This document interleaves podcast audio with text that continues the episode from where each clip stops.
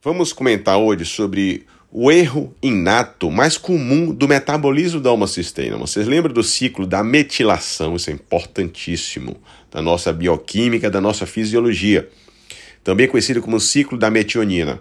A metionina é um aminoácido essencial ela vai ser metabolizada. Nesse metabolismo, ela vai gerar o S-adenosilmetionina. Esse adenosil, ela vem do ATP da adenosina trifosfato. A adenosina, ao ser deslocada, os, os, os três fosfatos, vai gerar o radical adenosil. Então, o adenosil vai vir da, do ATP.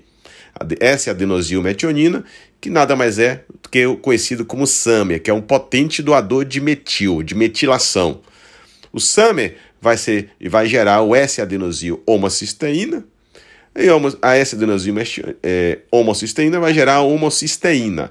Homocisteína, então, pessoal, é um aminoácido. E um aminoácido que só existe dentro do corpo humano, não existe na natureza. A, essa homocisteína ela vai ser metabolizada. Ela vai ser metabolizada para cistationina e para cisteína. Tá certo? Bom, se a homocisteína ela não for metabolizada adequadamente, no caso aí nós estamos falando de um erro comum inato desse metabolismo, tá certo? Ela vai acumular no sangue e vai sair na urina, como a é, conhecida a doença, o nome da doença, a homocistinúria. Então nós vamos citar aqui um exemplo de, um, de uma criança de 5 anos de idade que ela, ela procura o médico porque o médico oftalmologista porque na escola ela não consegue acompanhar a, o que o professor está mostrando, porque ela não consegue enxergar bem o quadro, a TV, a projeção. Então, o, essa criança também, ela, ela é alta para a idade, ela é magra, ela tem os membros alongados, tá certo? E no exame de fundo de olho, o oftalmologista ele vê uma subluxação do cristalino. Então, essa criança, quatro anos depois, ela morre. Ela morre, uma criança de nove anos, por um acidente vascular cerebral extenso, isquêmico.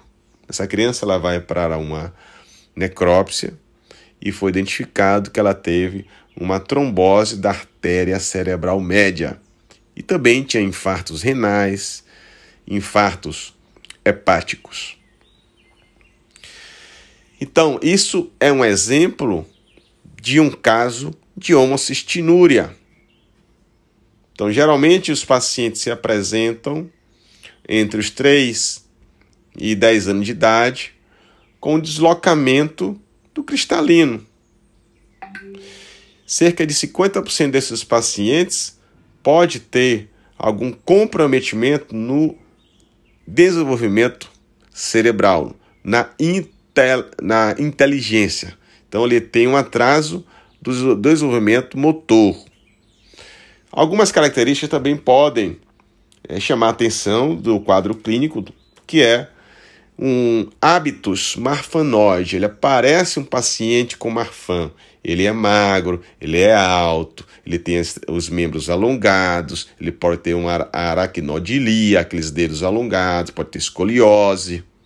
Tá certo? Isso lembra o paciente com Marfan, a gente chama de hábitos marfanoide. Então, esses pacientes que têm um excesso de homocisteína, que é um aminoácido trombogênico, um aminoácido inflamatório, um aminoácido oxidante, ele aumenta radical livre dentro da mitocôndria, eles estão sob um risco maior de oclusão tromboembólica, tanto de pequenos vasos como de grandes vasos, como esse do, do cérebro, como pode acontecer no rim, no fígado, no coração. Tá certo? Então, as complicações tromboembólicas é o que causa o maior risco desses, desses, desses pacientes, dessas crianças, né, de morbidade e mortalidade.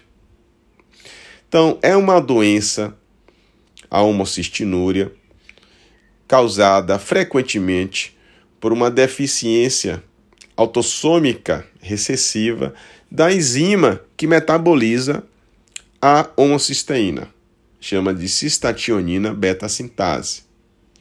Essa enzima, pessoal, ela depende de um cofator chamado piridoxina.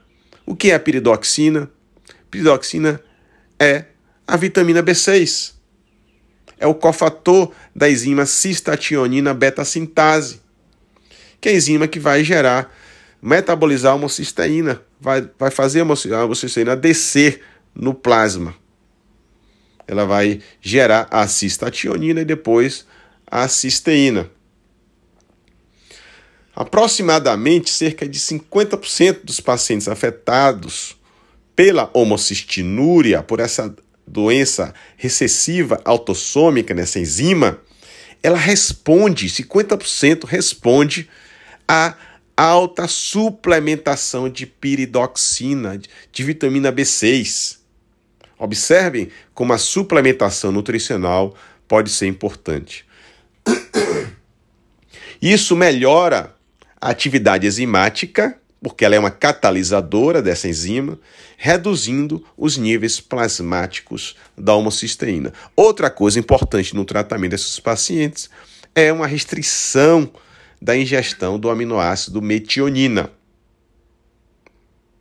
Então a mensagem de hoje é sobre a doença homocistinúria, que é comumente causada pela deficiência da enzima, da ação da enzima cistationina sintase.